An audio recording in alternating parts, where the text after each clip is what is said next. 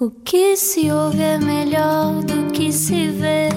Desliga a TV, era o que faltava. A vida acontece quando anoitecer, era o que faltava. Juntos eu e você. Estamos nós juntos na Rádio Comercial. Muito boa noite e obrigado por estar. Não era o que faltava. João Paulo Souza e Ana Delgado Martins, com mais uma grande conversa hoje. É isso mesmo, ótima semana. E quando ouvir a voz que se segue, vai reconhecê-la imediatamente, garanto. Vamos a Também, ela? também da rádio, também da rádio. Mas primeiro vamos apresentar o nosso convidado de Vamos a hoje. isso.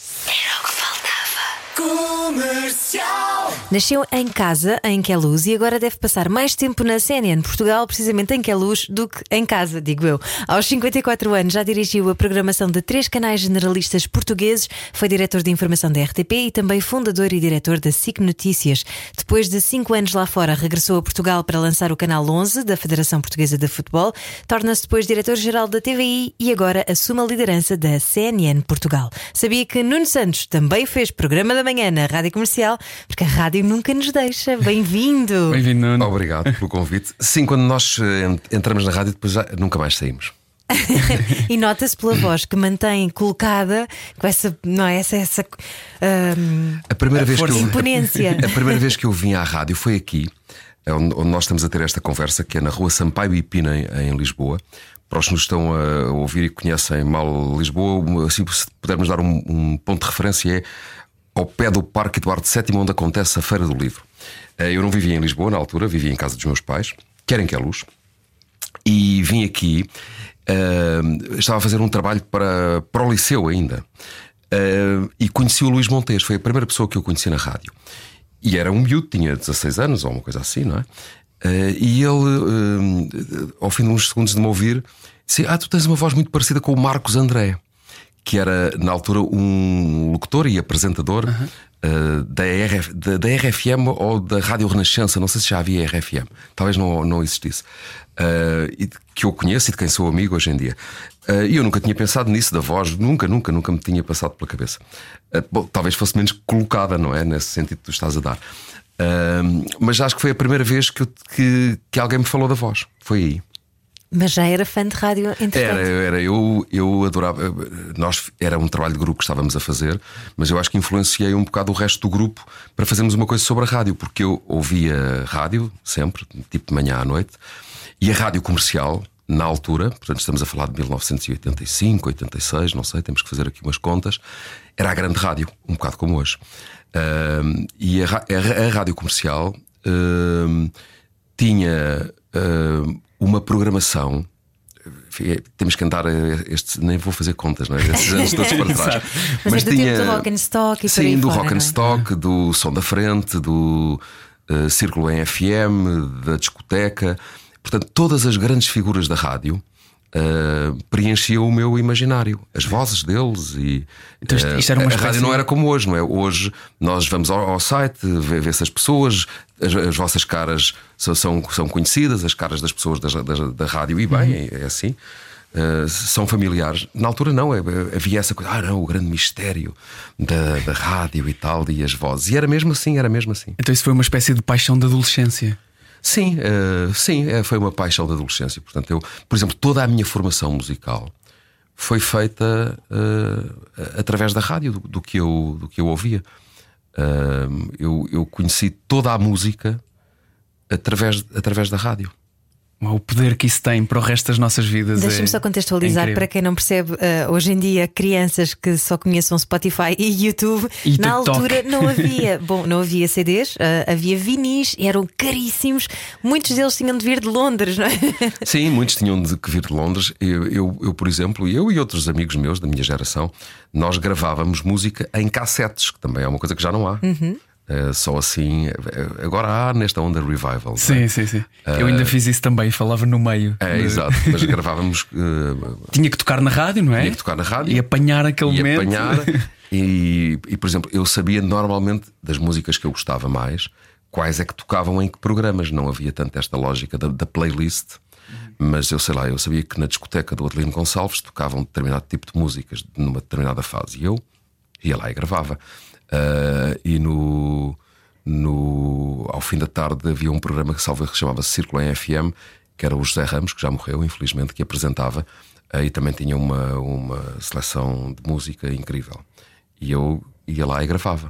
Uh, ou Rock and Stock com o Luís Filipe Barros. Eu ia lá e gravava. Então tu quando começas. Ia lá, ia lá é a minha casa. Sim, exato, ia lá ao rádio. Ia lá ao rádio, não é? Quando começas, não começas como jornalista, começas como locutor, precisamente. Não, e eu, eu acho que a rádio me ajudou, depois até mais tarde no, no, no que tem sido a minha vida, uh, um pouco a ter essa, essa visão em, em duas frentes, porque eu na rádio nunca fui jornalista, sempre fui animador e, locutor. Os meus anos da rádio sempre foram passados do lado da música. Enquanto a minha vida na televisão Uh, como responsável depois, não, que eu geri muitos anos as áreas do entretenimento. Mas a minha vida na televisão sempre foi de, de jornalista. Uh, mas eu na rádio sempre apresentei programas, não é? Uh, de, programas de música, programas com entrevistas, com, sim, programas sim, sim. com pessoas e tal. E gostava imenso de o fazer. Aqui nas manhãs, na comercial, tiveste na TSF também, Rádio Energia. Sim, aqui na, nas manhãs da comercial na altura, isto só, só as pessoas mais velhas, de facto, eu, eu detesto esta conversa. vamos já mudar, vamos, vamos já mudar. mudar. Havia, não, não detesto nada, é, as coisas são o que são. Mas uh, na época, quase tão importante como o FM era a onda média. Uh, e portanto eu fiz as manhãs no FM e na Onda Média. Eu não sei o que é Onda Média. Oh, já, onda não, Média, onda, também é uma grande música, é uma do, música Rui do Rui Veloso, o negro do rádio de pilhas, não é? Exatamente. Uh, sim, e portanto eu fiz Onda Média e, e, fiz FM. Por exemplo, eu fiz muito desporto e todo o desporto se passava na Onda Média, porque se achava que, e bem, não é? Que o futebol era um produto da Onda Média. É o IM. É o IM, exato. Ok. Um, e, e, portanto isto serve para, para, para, dizer o seguinte: sim, fiz aqui as manhãs, depois uh, estive. Uh, fui, em 1990 fui para a TSF uh, e a partir da, da TSF nasceu um, uma rádio que foi, foi marcante naquela altura, no início dos anos 90, que foi a Rádio Energia, que eu fiz, que me deixaram fazer com as pessoas todas, que eu, todas ou quase todas que eu escolhi. Uh, e, e, foi assim um projeto extraordinário da minha vida. Então essa questão de, das FIAs já estava, estava dentro de ti, já, provavelmente. Sim, eu era miúdo ainda na época. Já iremos abordá-la também, mas olha, uma das tuas paixões, eh, que acabou por ser também uma das tuas paixões eh, de uma idade bastante tenra, digamos assim, é, é também o jornalismo, que já aqui acabaste de falar, e que voltas passado alguns anos, vou dizer assim, um, acabaste de chegar de uma viagem onde voltas a estar à frente das câmaras. Foi emocionante para ti? Foi bom e sim, foi, foi emocionante de certa forma pelo evento que foi, um, pela exigência que ele, que ele teve. Eu gosto de, de da relação com a Câmara. Uh, eu, eu apresentei jornais durante muitos anos da minha vida e deixei de apresentar quando lançámos a SIC Notícias em 2001, porque eu achei que, que era difícil fazer bem as duas coisas ao, ao mesmo tempo. Isto é, era difícil ser uh, ter responsabilidades, ser diretor e ao mesmo tempo estar no ar uh, tipo todos os dias. Uh, se, se, vocês me perguntassem, ah, isso foi a decisão acertada, arrependes-te disso? Arrepender é uma expressão que eu não gosto de usar. Tenho dificuldade em responder se foi a decisão eh, acertada. Foi, naquela altura pareceu-me que foi a melhor decisão. Depois a minha vida mudou um pouco e eu nunca mais voltei a estar regularmente no ar. E agora também o regularmente foram 12 dias seguidos, não é? Pronto, foi alguma regularidade por isso. Mas um eh, regresso assim a doer, não é? Sim, mas foi, foi duro, foi intenso, mas foi bom.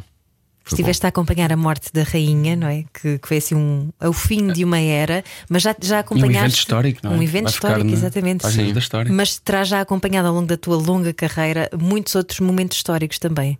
Sim, olha, se, se estabelecermos aqui até um, um paralelo, em 1997 uh, também houve uma, uma semana longa. Uh, e igualmente muito emocional, que foi a da morte da Princesa Diana. Uhum. E aí eu não fui para Londres, mas uh, em Lisboa Uh, fiz na altura, estava na SIC uh, e fiz os, os, jornais todos dessa semana e a, e a emissão especial do funeral da, da Princesa Diana. E lembro-me também que foi uma semana uh, daquelas que, em termos emocionais, foi tão ou mais intensa do que esta. Sim, na, na, medida em que também é muito mais inesperada por ser uma pessoa jovem e esta senhora já sim, tem alguma idade, não é? Sim, na altura foi, foi mais chocante. Exato. É?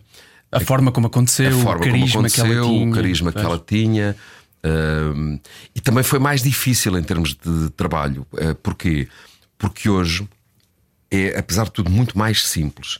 Tu estares em direto de qualquer parte, seja de uma capital europeia como é Londres, onde apesar de tudo estavam milhares de jornalistas e isso condiciona as comunicações, mas hoje é relativamente simples tu fazeres isso e há 25 anos não era nada simples. Eu lembro-me que para a operação da, da Princesa Diana, nós uh, estávamos a, a, a preparar um, a compra de um, de um carro de exteriores para a SIC, mas que ainda não estava pronto.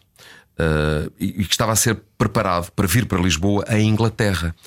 E isso uh, proporcionou que nós disséssemos assim: não mandem isso para Lisboa, uh, tratem de, de, de, de, colocar já pronto o que estiver pronto, que nós vamos usar aí em Londres. E aquilo estava, não sei, em, em Birmingham ou em Leeds ou num sítio qualquer, e portanto foi a maneira que nós encontramos na altura de, conseguir fazer uma melhor cobertura. Foi com um equipamento que estava encomendado. Uh, e que nós uh, uh, mandámos vir para Londres. Nós vamos aí buscar. Exato. é muito mais fácil. Olha, fiquei um bocadinho a pensar sobre isto, sobre esta, esta tua questão de passares de, de jornalista na altura a também diretor, depois desta tua transição também entre a rádio e a televisão. Sentes que te tornaram diretor ou foi uma coisa que tu decidiste conscientemente assumir? Bem, eu acho que nem uma coisa nem outra. eu eu sempre, eu sempre desde miúdo, aquela coisa de tipo o delegado de turma, não é? Eras, eras esse? Não, não é, umas vezes sim, outras não, mas. E eu, eu sempre organizei equipas e liderei, e liderei equipas, e enfim, isso é uma coisa mais ou menos natural em mim. Um, e, e, por um lado, isso foi-me foi -me, foi -me pedido, eu fui desafiado para isso, e por outro, eu sempre me mostrei sempre me mostrei disponível. Não é.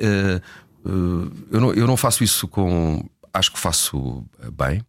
Umas vezes consigo chegar onde quero, outras não consigo. Há quem chegue primeiro, é assim. Mas uh, sempre consegui. Sempre foi um processo natural. Achas e, que quando, é... e quando, mas acho sempre que estou diretor, não acho que sou. Uh, e quando não estou, também não tenho nenhum, nenhum sobressalto com, com isso, não é? Convivo muito, convivo muito bem com os períodos da minha vida, que são alguns, em que uh, eu só tive que fazer o, o, meu trabalho para alguém, não é? Que, uhum. que, alguém disse: Olha, o teu trabalho é este e o que, o, o que tens que fazer é isto.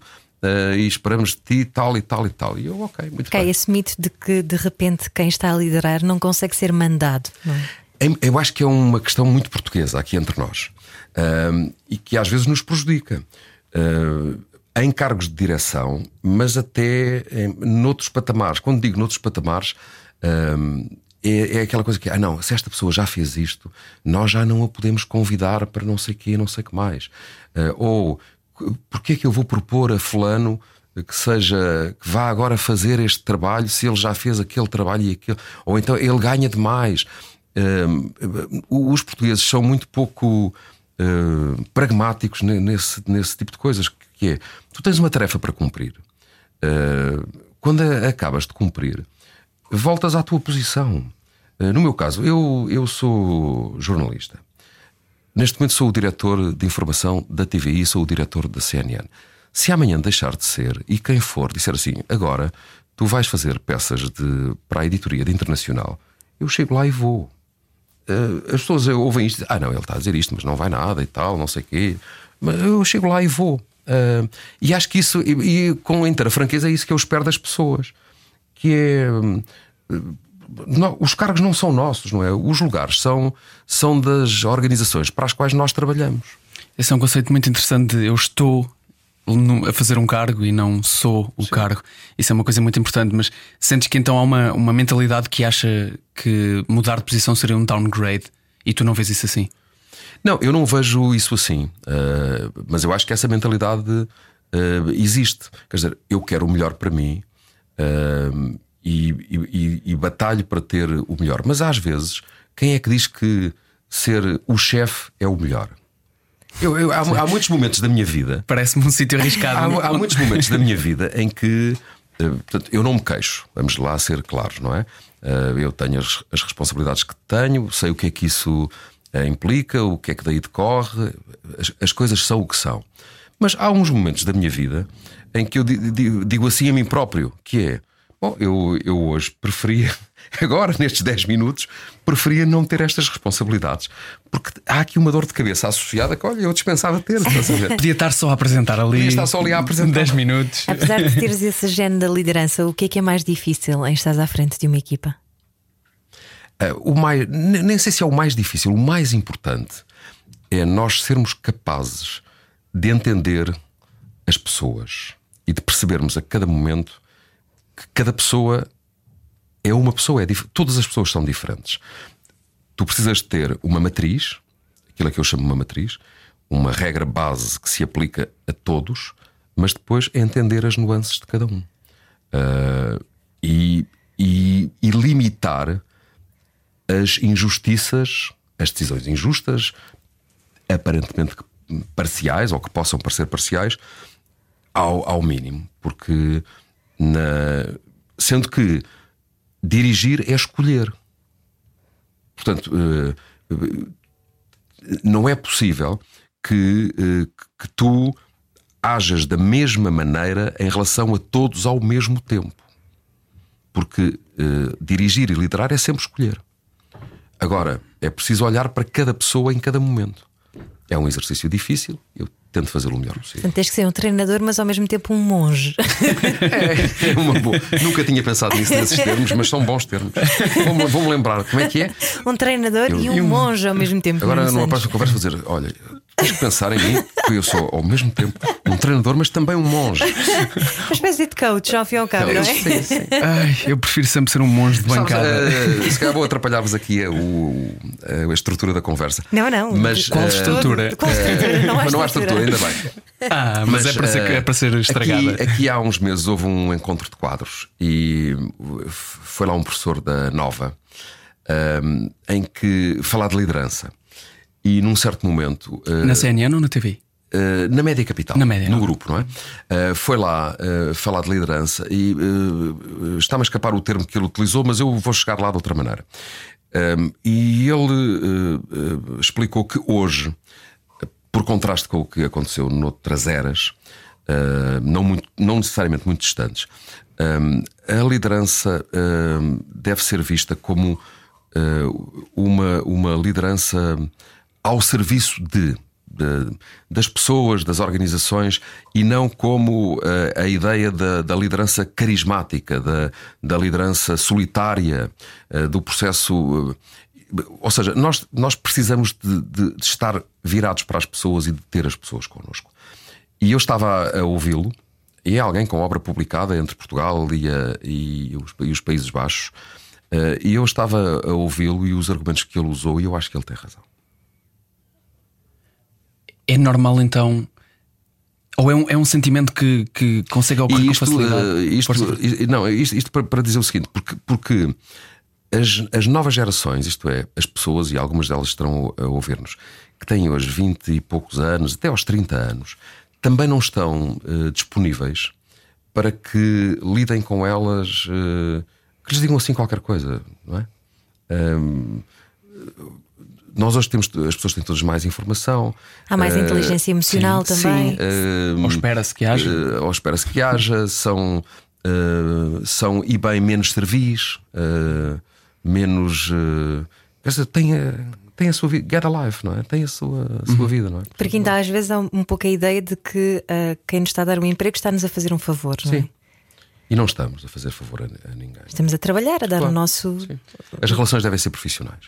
Mas é um, é um sentimento comum a ideia de que estar num cargo de chefia poderá isolar-te um bocadinho de, de algumas outras pessoas, ou seja, que elas não compreendam bem todas as posições que tens que ter ou as escolhas que tens que fazer e esse sentimento de carregar o mundo às costas. Talvez. ahm, e, e- e não sei como é que. Ou melhor, tento combater isso, mas não sei exatamente como é que se combate. Não é? Ahm, quando eu digo talvez, porque eu não consigo falar pelos outros. Ah, falo, com- falo, consigo. Falo com eles, mas não consigo. Mas não por eles. Mas não por eles, não é? Estavas a falar há pouco sobre um, ter estado a acompanhar durante 12 dias em Londres a morte da rainha um, e, e, que foi um, um, evento muito acompanhado por uh, todos os portugueses e todo o mundo, ao, ao fim e ao cabo. Hum, e, e, no meio destas questões que são delicadas, e embora esta fosse uma morte anunciada, obviamente, porque a senhora já tinha a sua, a sua idade, mas há sempre aquela questão que é muito debatida nas escolas de jornalismo e que tu, enquanto diretor, deves, deves muitas vezes barrar contra isso que é como fazer isto uh, da maneira certa, sem explorar a dor de ninguém, sendo que neste caso, como dissemos, obviamente, uh, é, era algo que estava uh, associado, não é? Mas um, é, é, muito difícil às vezes fazer essa, esse equilíbrio de, de é, emoções. É, sim, é, um, é uma fronteira tenue, não é? É uma linha. Um, e, e, e muitas vezes pisa-se a linha e às vezes até se passa para o outro lado da linha. porque não estou a dizer que isso aconteceu, e aliás acho que neste caso não aconteceu de todo. Uhum. mas uh, a atividade que eu exerço em televisão, a, a, televisão é um meio muito ingrato, não é? Porque, uh, e hoje ainda mais, porque está a acontecer, uh, está sempre a acontecer e tem muito menos edição, edição no sentido de reflexão, uhum. uh, do que seria talvez desejável do que tivesse. Uh, e portanto, uh, às vezes a passagem dessa linha acontece não tanto por vontade, não por decisão, não por indicação, mas porque às vezes quando deste por isso já estás do outro lado, não é? Isto tem a ver com o facto também de, ter, de se terem passado de e já aqui falamos sobre alturas semelhantes de jornais, por exemplo, de uma hora ou duas horas diários para canais de 24 horas de notícias. É isso que estás a falar também? Também. Uh, quando nós lançámos a SIC Notícias em, em 2001, uh, houve uma discussão em certos setores da sociedade portuguesa, quer dizer, não, foi, não era o tipo de conversa de café, não é? Uhum. Mas havia uma, uma discussão que se instalou sobre a não existência em Portugal de notícias para um canal de 24 horas. Ah, isso nem, isso, nem pensar, isso nunca vai funcionar, isso não, isso não existe, isso não. Portugal não, não gera e tal. Bom, eu recordo que hoje há três canais eh, puramente informativos, uhum. é? a CNN Portugal, a SIC Notícias, a RTP3, e um canal bastante aparentado com a informação, ainda com um jornalismo tabloide, que é a CMTV, eh, que tem grande parte da, da sua programação com conteúdos de jornalismo. Uh, portanto, imagine-se entre a discussão de 2001 e a realidade de 2022. Um, claro que aquilo que eu falava aqui há pouco, que é a, a, comunicação é mais fácil, é mais fácil emitir em direto, é mais fácil ter equipas em, em todo lado, também atenuou um pouco esse gap. Mas uh, eu comecei a trabalhar quando existia uma estação de televisão que tinha uh, três noticiários. Um à hora de almoço, feito no Porto, como ainda é hoje, estou a falar da RTP, o telejornal, o telejornal, e o 24 horas que havia uh, pronto, à meia-noite. Ah, e, e, havia, e havia a RTP1 e a RTP2 que tinha o seu célebre Jornal 2. Uh, eh, e, uh, e as notícias na televisão eram, eram isso. Bom, ora, comparemos essa situação de 1988 foi no século passado, mas não foi assim há, há 100 anos, não é? Uh, com, com foi exatamente nós... há 34 que foi quando eu nasci. Sim, pronto, parabéns. uh, comparemos essa situação com aquela que nós temos hoje, só para falarmos da televisão, porque as pessoas claro. têm acesso à informação e ao vídeo, é? estamos a falar de vídeo, de maneiras muito, muito diferentes, para além de ligo, sento-me em frente à televisão. Uhum. O que é que será o futuro do jornalismo também em Portugal? É uma questão que nós deixamos para a segunda parte. Hoje estamos à conversa com Nuno Santos. A palavra é de prata, o programa é de ouro. Era o que faltava. Na Rádio Comercial. Juntos eu e você. E hoje no nosso Era o que Faltava estamos à conversa com o Nuno Santos, diretor da CNN Portugal, e que, um, bom, depois de uma primeira parte também dedicada mais no seu final àquilo que é o jornalismo em Portugal e, e, as diferenças que os últimos 34 anos trouxeram na quantidade de não só notícias, mas também de acesso a elas que todos nós temos, o que é que foram no início, mais no início ainda, claro, a, a grande missão e o ponto diferenciador da CNN Portugal? Deixa-me lá encontrar a boa maneira de entrar nessa, nessa conversa. E o que é que ainda está por fazer também, claro. Vamos ah, falar sobre isso. Sim, há muitas coisas por fazer. Um, nós, quando tomamos a decisão, quando a administração da, da Média Capital tomou a decisão de trazer a marca CNN para, para Portugal, eu acho que o grande desafio que nós tínhamos era estarmos à altura da marca. Eu lembro-me de ter ido a, a, São Paulo, ao Brasil, ver a, a operação da CNN Brasil. Uh, e uh, a CEO da CNN lá, num, num, primeiro encontro que tivemos, até assim uh, informal, foi num, num almoço, ela disse-me: com a CNN você tem que ser do tamanho da sua marca. ou seja, não dá para tu teres um canal que se chama CNN e depois não, não estares à altura de, do nome. E eu acho que nós temos estado à altura uh, da marca, no sentido de termos tido uma grande capacidade ao longo destes meses. Uh, também estamos a falar de um ano de inúmeros acontecimentos. Uh, a CNN entrou no ar em novembro, em janeiro. Isto, eu vou falar de coisas que não estavam na agenda. Em janeiro nós tivemos eleições legislativas em Portugal. Uhum. Em fevereiro começou a guerra. Uh, depois de outras que estavam na agenda. Tivemos eleições em Angola, houve o jubileu da Rainha, a morte não estava na, na agenda. Sim, aconteceria, mas não estava na agenda. Uh, da guerra uh, emergiu uma crise uh, económica que está aí à vista, uma crise energética, e isso ditou um conjunto de momentos aos quais eu acho que nós temos respondido bastante bem. E eles foram percepcionados pelas pessoas em todos os grandes eventos informativos deste ano, estes de que falei e outros que são aparentados com estes, uh, nesses momentos-chave, um determinado tipo de público, uma franja de público, uh, que é muito relevante até em termos, lá está, de posicionamento, em termos de, de, de conexão com, com as marcas, com os anunciantes, que é outra parte disto tudo. Uh, as, as, pessoas escolheram a CNN ainda agora. Na cobertura da, das cerimónias fúnebres da, da Rainha Isabel II, uh, a CNN foi dos canais de notícias o mais, o mais visto. Uh, isso significa que nós temos estado à altura da nossa marca. Mas já que falaste em um, anunciantes, é, era um tema que eu gostava de falar contigo também e, e que tem a ver com uh, a liberdade de imprensa é importantíssima para uma sociedade livre, não é? Sim. E, e quanto mais, quantos mais canais de informação, quanto mais perguntas forem feitas, melhor para isso, para crescermos todos e aprendermos todos. Uh, mas uh, não te chateia que às vezes a questão da informação esteja associada também à, às audiências e que isso faça com que às vezes na competição se possam perder perder alguns uh, limites. eu, eu, acho que o. Talvez a, a montante dizer duas ou, ou três coisas.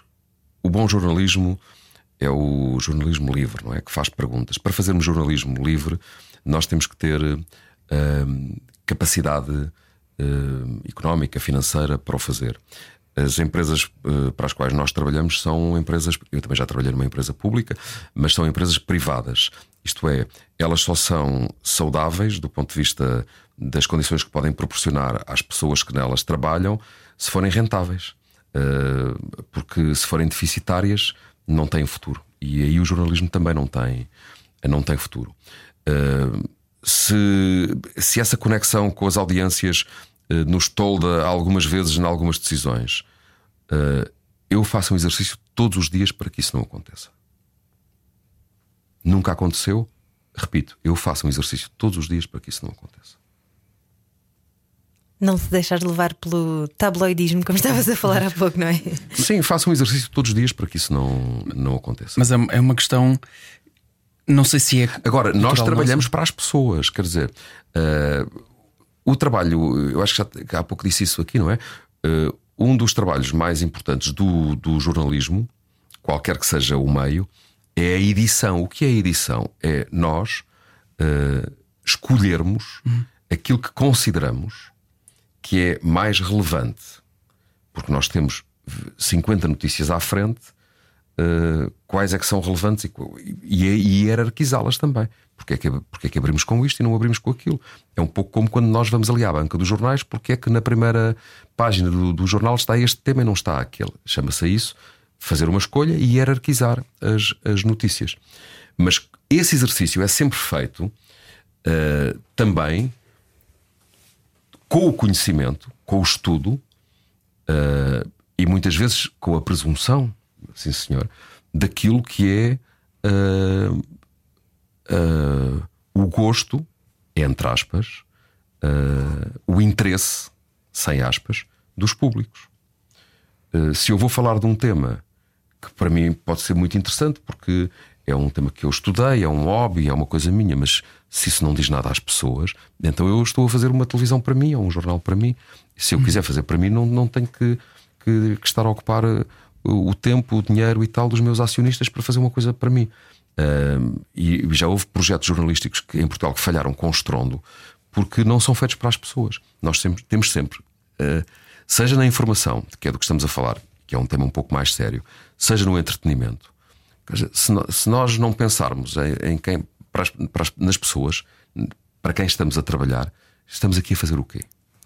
E falando em informação, tu vês de um tempo em que as redações estavam uh, eram sobretudo habitadas por séniores, em que nós ficávamos a olhar para os séniores como um burro olhar para um palácio, não era? Eles, tinham, eles sabiam tudo. Quando eu não entrei aqui, internet, Quando eu entrei aqui na, na então redação da Rádio Comercial em 1986 ou 7, pelas primeiras vezes, uh, escrevia-se numa máquina de escrever, não havia. Começaram a aparecer os primeiros, os primeiros computadores que não estavam em rede e não havia internet.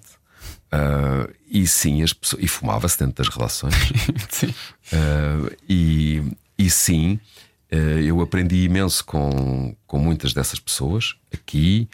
Na TSF, então, nem se fala, apesar de haver na TSF uma muito boa mistura entre pessoas mais velhas e pessoas mais novas. Isso foi uma coisa feita com muita inteligência pelo Emílio Rangel, que é um, um personagem central da, da rádio e da televisão em, em, Portugal, entre o final dos anos 90 e o início deste século. Um, e, e, e, e, isso acho que, que, foi um pouco abandonado, é, é verdade. Uh, hoje, Também exemplo, não há progressão nas carreiras de jornalista. Sim, uh, o, o, o, jornalismo não. que foi, por exemplo, para a minha geração e talvez para as seguintes, uh, perdoem-me a expressão, mas era uma atividade muito sexy que chamava muito as pessoas. Eu acho que hoje não é tanto, não é? Eu não, eu não sinto os miúdos muito, muito para aí virados. Eu acho que é não só por quem faz, é também do lado de quem vê, porque, por exemplo, o jornalismo independente e que se tenta financiar uh, tendo subscritores, por exemplo, uh, é muito difícil haver uh, subscritores para isso. Sim, mas Há aí... muita esta ideia de jornalismo grátis. Sim, pois, mas aí houve um pecado capital cometido pelas, pelas empresas também, não é? Que é tudo o que está na, na net é grátis. E depois agora vamos fechar os conteúdos. E, Exato. As, e as pessoas encontraram uma maneira.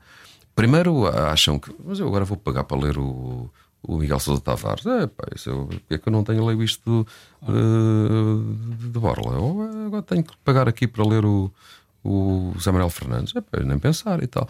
Uh, e, e depois, aí, enfim, não vou dizer que é, um, que é uma originalidade portuguesa, mas aqui acontece muito que é encontramos todas as maneiras de, de, de, fintar o sistema. E o que é fintar o sistema? É depois as pessoas desatam a partilhar uh, as coisas em grupos de WhatsApp e no Telegram e nisto e naquilo. Uh, e, e, é um bocado como piratear os filmes, não é? Uh, sim, isso objetivamente é uma maneira de tornar mais difícil a vida dos meios e a vida dos jornalistas. Pois é que tu estás do lado em que te lembras mais regularmente do que quem simplesmente consome uh, a informação de que é uma empresa privada e precisa de dar lucro.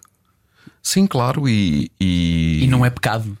Não, não, não, não é pecado, porque se, se nós não formos uma atividade rentável, nós não podemos produzir jornalismo. Isto é, se, se os meus acionistas olharem para, para a conta de exploração da CNN ou da informação da TVI e disserem assim: bom, mas nós prestamos um serviço às pessoas, somos relevantes, mas somos de tal maneira deficitários que isto não pode ser feito assim. Eh, o que vão dizer é: bom, eh, vamos ter que fazer de outra maneira. E a prova de que o jornalismo é assim tão importante, ainda há um mês saiu uma notícia de que só uh, no último ano de regime talibã no Afeganistão 80 jornalistas foram mortos. Uh, ainda há pouco tempo também a jornalista palestiniana morta por um sniper israelita. Uh, os casos agora na Ucrânia, obviamente, na guerra Sim. também, uhum. não é? Uhum. Porquê é que fazer perguntas é tão poderoso, Nuno Santos? Porque cada jornalista que está, sobretudo nessas situações limite, ele não se representa a ele próprio, ele representa os cidadãos. Uh, e, portanto, está a fazer uma pergunta e está à procura de uma resposta que é a resposta que centenas, milhares, às vezes milhões, quando estamos a falar de órgãos de comunicação uh, global, querem saber. Eu, eu agora, em, em Londres, nós estávamos a trabalhar no, no compound da, da CNN uh, e uma das pessoas que, que, fazia parte da equipa que estava lá era a Clarissa Ward. A Clarissa Ward era a jornalista que estava em, uh, no Afeganistão no momento da chegada, do, no momento do regresso do, dos Talibã. Era a única jornalista ocidental que estava a reportar. Curiosamente, aquilo, mulher. Mulher, que estava em, em, em Cabul. não tivemos exatamente muito tempo para falar disso, porque estávamos todos envolvidos nesta, nesta operação mas, eh, mas eh, deu para perceber numa, numa conversa breve que ela sabe que quando está em determinados cenários, ela não, independentemente do prazer profissional que ela tem, porque ela gosta de fazer o que faz, ela sabe que está ali a representar, no caso de uma marca global como a CNN, ela está ali a representar milhões de pessoas. E deixa-me só corrigir, porque eu acho que disse 80 jornalistas mortos, mas eu acho que eles só foram detidos só uh, e torturados. Não é Portanto, não, sim, foram, sim, sim, não foram mesmo. Mas todos os anos há. Uh, uh, normalmente faz-se isso até de forma um pouco. falta-me falta expressão, mas faz-se isso no fim do ano, quase no, no balanço do ano. É este ano morreram X jornalistas e tal quase como uma, uma, notícia de pé de página. Mas uh, todos os anos morrem jornalistas em, em serviço. Todos os anos. Do ponto de vista de quem gera um, informação e quem a edita também, um, confrontas-te algumas vezes com o facto de. com a pergunta de que se o jornalismo, de alguma maneira, ou informação, não necessariamente só o jornalismo, deve também entreter? Confronto-me. Uh, confronto-me essa pergunta parece-me feita de fora. Eh, nós internamente discutimos essas questões. Temos, temos felizmente temos uma, uma redação eh, livre, aberta, onde as pessoas não têm medo de colocar em cima da mesa. Vou, vou dar-te um, um, exemplo porque é recorrente. Começa o Big Brother. nós temos uma peça no jornal sobre o Big Brother e um direto do Big Brother. E se alguém me perguntar, mas porquê é que isto acontece? Eu ainda respondi há uns dias: o Big Brother é o maior programa de entretenimento do mundo. Uh, e é um fenómeno social. Uh, e, e, e porquê é que nós não temos uma, uma reportagem uhum. sobre o, o, Big Brother? Nenhuma dúvida. Uh, coisa diferente é se, se, em, se nós usamos, entre aspas, o jornalismo para fazer alguma coisa que não seja jornalismo. E eu vou voltar a usar uma expressão que já usei aqui, que é eu todos os dias faço o exercício para que isso não aconteça. Todos os dias. Há alguns anos era uma coisa muito estranha este, este conceito de infotainment também. Um, desde jornalistas que também tinham uma perninha no entretenimento, uh, ou também apresentadores, e neste caso grandes apresentadores. Estou-me a lembrar do Manuel Luís Gosta, esteve contigo também Sim. a fazer esta emissão. Mas nós, eu falo disso com muito à vontade porque eu sou o cristão mais novo, se quisermos, não é? A TVI sempre uh, nunca sacralizou esse, uh, as, as figuras do jornalista e nunca, entre aspas, rebaixou as figuras do entretenimento. Sempre convivemos, e repito, eu estou especialmente à vontade para falar disto porque eu sou o cristão mais novo. E tiveste o pé nos dois lados, não é? E, e portanto, eu olho para isso com, também com a, a, capacidade de achar que, um, nós não estamos em nenhum pedestal, nós, os jornalistas. Uhum. Dois, uh, as pessoas que, sobretudo, fazem entretenimento Uh, mas porque é que, por exemplo, naquele dia, eu devo dizer o seguinte: daquelas duas pessoas que estavam ali, eu e o Gosha, Pois eu garanto que ele não sabia menos do que eu sobre o assunto. Ah, sim, é dos... Eu até acho que sabia mais. É dos homens mais e informados. E estou a dizer até acho para não dizer que tenho certeza. Mas é verdade, é verdade. É um, um, homem especialmente informado e que todos nós, acho que o país inteiro o admira e ele merece esse reconhecimento. E é uma coisa que nem sequer nem sequer foi nosso, nem sequer foi inventado por nós. Em, em todos os países se faz Sim. e nos Estados Unidos é super comum haver esta junção e este, esta troca entre entretenimento e informação. É, Portugal tem um número excessivo de treinadores de bancada, mas, mas pouco. Poucos monges. Sim, está, isso, falámos há pouco. É um número excessivo de treinadores de bancada, mas depois pouco conhecedores, pouco, pouco viajados, pouco atentos. Eh, são pessoas que falam agarradas a determinados princípios e acham que é assim e pronto, e não saem dali. Mas no fundo aqui a premissa base uh, importantíssima é factos, não ficção científica, não é? Sim, sim. Exato. Nuno, obrigado por esta conversa e obrigado, obrigado pelo pela convite. disponibilidade e liberdade com que a exerceste também. Sim, não há nada mais importante em geral na vida e também no jornalismo do que a liberdade. Mais uma vez, muito obrigado, Nuno. Já a seguir vem comercial by night. Nós vamos continuar esta conversa em podcast. Todas as nossas conversas do Era o que Faltava estão disponíveis em radiocomercial.ol.pt e outras plataformas de podcast. Tal como prometido, esta conversa continua em podcast, até porque a Ana tem que aproveitar este momento que tem cá alguém que esteve a trabalhar em África para falar disso e eu sou 100% a favor. Não, Vamos a isso. não ia perguntar-te como é que viste as eleições em Angola, porque tu viveste em Luanda, não é? Eu uh, vivia em Luanda no sentido que uh, vivia por períodos, não é? A minha base não era Luanda, era, era Joanesburgo, na África do Sul, mas sim, eu tinha que ir a Luanda to todos os meses e, portanto, conheço eh, relativamente bem uh, a sociedade angolana. Um, se eu encontrasse uma, uma palavra, só uma, eu diria mudança. Uh, continuamos a ter o mesmo presidente e o mesmo partido no, no governo, mas Angola está a mudar. E portanto eu acho que essa é a palavra-chave: é mudança. Mas tu sentes que a mudança vem dos cidadãos mais do que do governo? Acho que a mudança vem, vem das pessoas.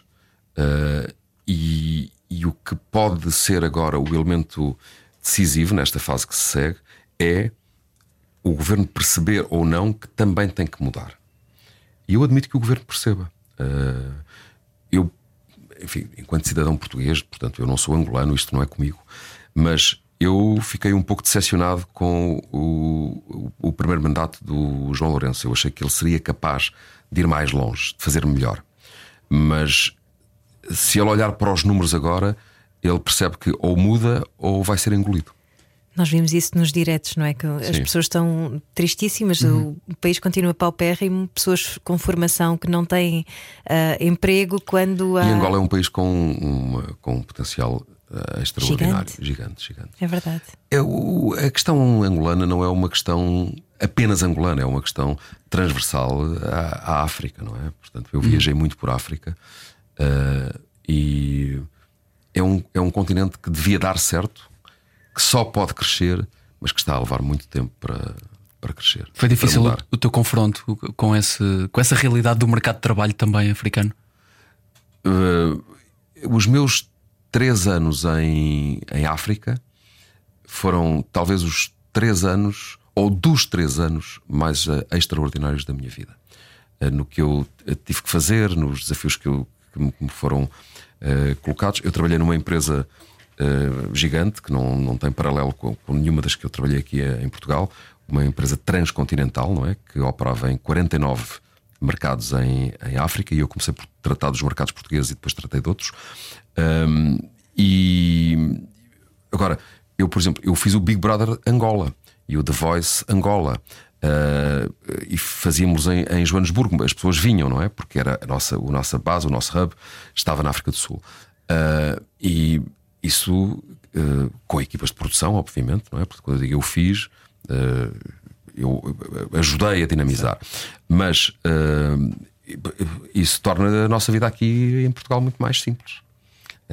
tudo é mais, mais complexo, tudo é mais difícil de, de fazer. Eh, eu vim de lá muito melhor, melhor profissional, a dominar muito mais ferramentas uh, do que quando cheguei lá em 2013. Depois tive que trabalhar em inglês três anos todos os dias. Uh, portanto, foi uma oportunidade ditada pelas circunstâncias, porque eu não tinha trabalho em Portugal. Toda a gente gostava muito de mim, batiam palmadinhas nas costas, almoçavam comigo, mas ninguém me dava trabalho. Foi a seguir uma fase difícil. E eu fui recrutado por uma empresa de headhunters para ir para o outro lado do mundo trabalhar. Aos 45 anos não foi mal. Foi, uma, foi, uma, foi, foi, muito giro. Fizeste uma, um novo. Reformulaste o, teu, o significado de mudança? Sim, pus tudo também em perspectiva, não é? Isso alterou as minhas dinâmicas familiares, uh, pessoais. Tive antes de fazer 150 viagens de avião, muitas intercontinentais. Eu fazia coisas loucas do estilo uh, para vir ver o meu filho a Lisboa. Saía, e essas não eram viagens pagas pela companhia, eram pagas por mim. Saía à sexta-feira à noite de, de Joanesburgo, voava, imaginem, para Londres, um voo de 10 horas. Uh, aterrava em Londres às 6 e tal da manhã apanhava um voo para Lisboa, chegava aqui tipo 9 horas, 10. Estava sábado, domingo, segunda-feira às 6 da tarde, uh, já estava em Londres, portanto saía daqui tipo a meia da tarde, não é? Passava no fundo sábado, domingo, segunda-feira ia para lá à escola, ia para Londres outra vez, uh, apanhava o voo da noite, chegava a Joanesburgo de manhã, às 7 horas ia à casa, portanto, no fundo não trabalhava-se, tinha um dia, Uh, uh, não trabalhava, chegava às 7 da manhã de terça-feira, ia à casa, tomava um banho e ia para o escritório. Com um jet lag gigante. Não, o jet lag não, porque em termos ah, de fuso horário era mais ou menos o, o ah. mesmo. Uhum. Mas, mas enfim, mas com pronto, eu, eu viajava 10 horas como do, do, estilo, agora vou meter ali num carro para ir, imagina, ao Porto e tal. Eu hoje em dia, quando penso nisso, oh. mas, mas, mas nem não media. Uh, e às vezes para. Eu, eu, dei Londres porque muitas vezes fazia a rota por Londres, mas fazia também ou por Dubai, ou por, ou por, ou por Geneve, ou por. Era, era o que estava mais disponível, era o que calhava. Eu imagino que nessa altura ele não tivesse essa noção, mas hoje ele tem noção, o teu filho? É, hoje falamos bastante disso.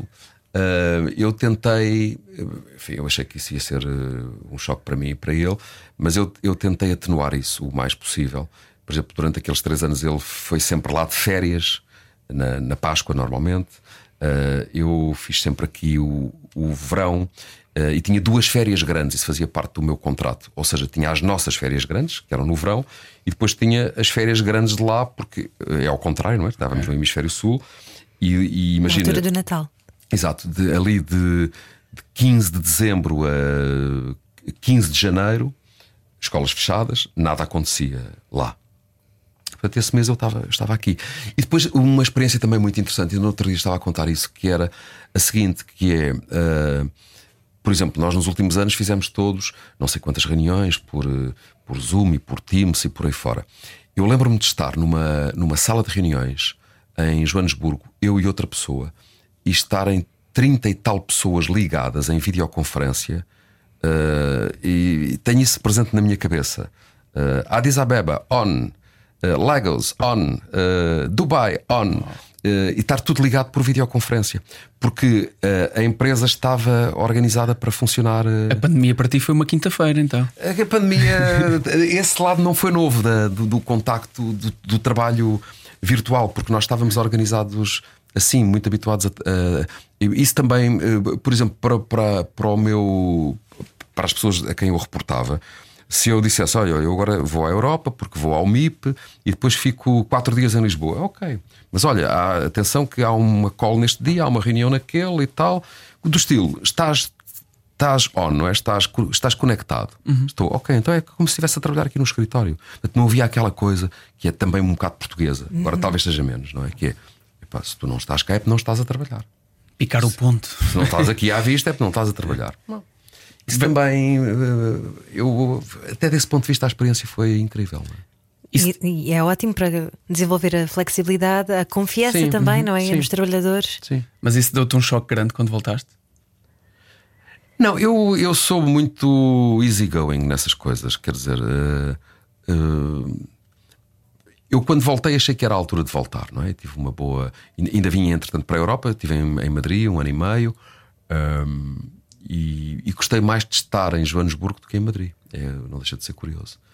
E estava aqui a uma hora e tal, vinha todos os fins de semana a. Lisboa, ia de carro muitas vezes. Já, já havia esta chatice dos, dos aviões e dos aeroportos. E os aviões para Madrid nunca iam a horas, nunca chegavam a horas, e eu ia de carro. Uh, ia Pronto, gosto de conduzir e ouvir música, às vezes ia falar ao telefone, mas, eh, mas eu, eu sempre. Quer dizer, ir trabalhar para, para, para 10 mil, 10 mil quilómetros de casa, vamos lá pôr as coisas como deve ser, não é, não é tipo estalar os dedos. Uh, e isso foi um. Foi um estilo. Uh, não sei se é um choque, mas foi um. De repente, tipo um duche frio, não é?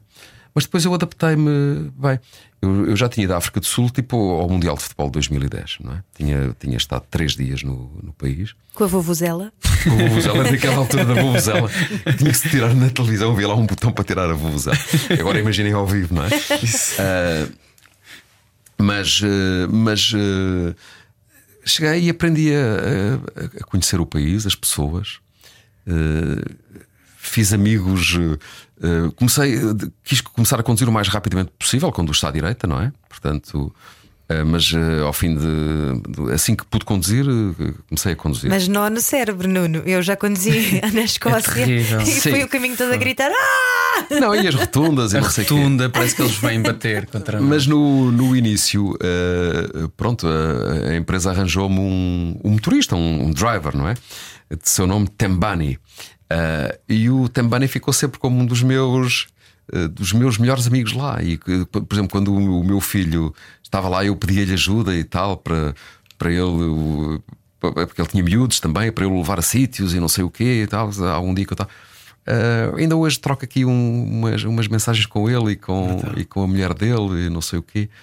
Depois eles eram. pertenciam lá a uma igreja evangélica qualquer e tal. Essas coisas ficam, não é? São as mais, eu acho que são as melhores. Tão bom, olha, nós começamos esta conversa a dizer uh, que ia ser uma viagem. Não pensei que nos levasse tão longe, mas obrigado por esta viagem. Obrigado pelo convite. Obrigada. Obrigado. Boa. Ainda fizemos mais um podcast. Ah. podcast.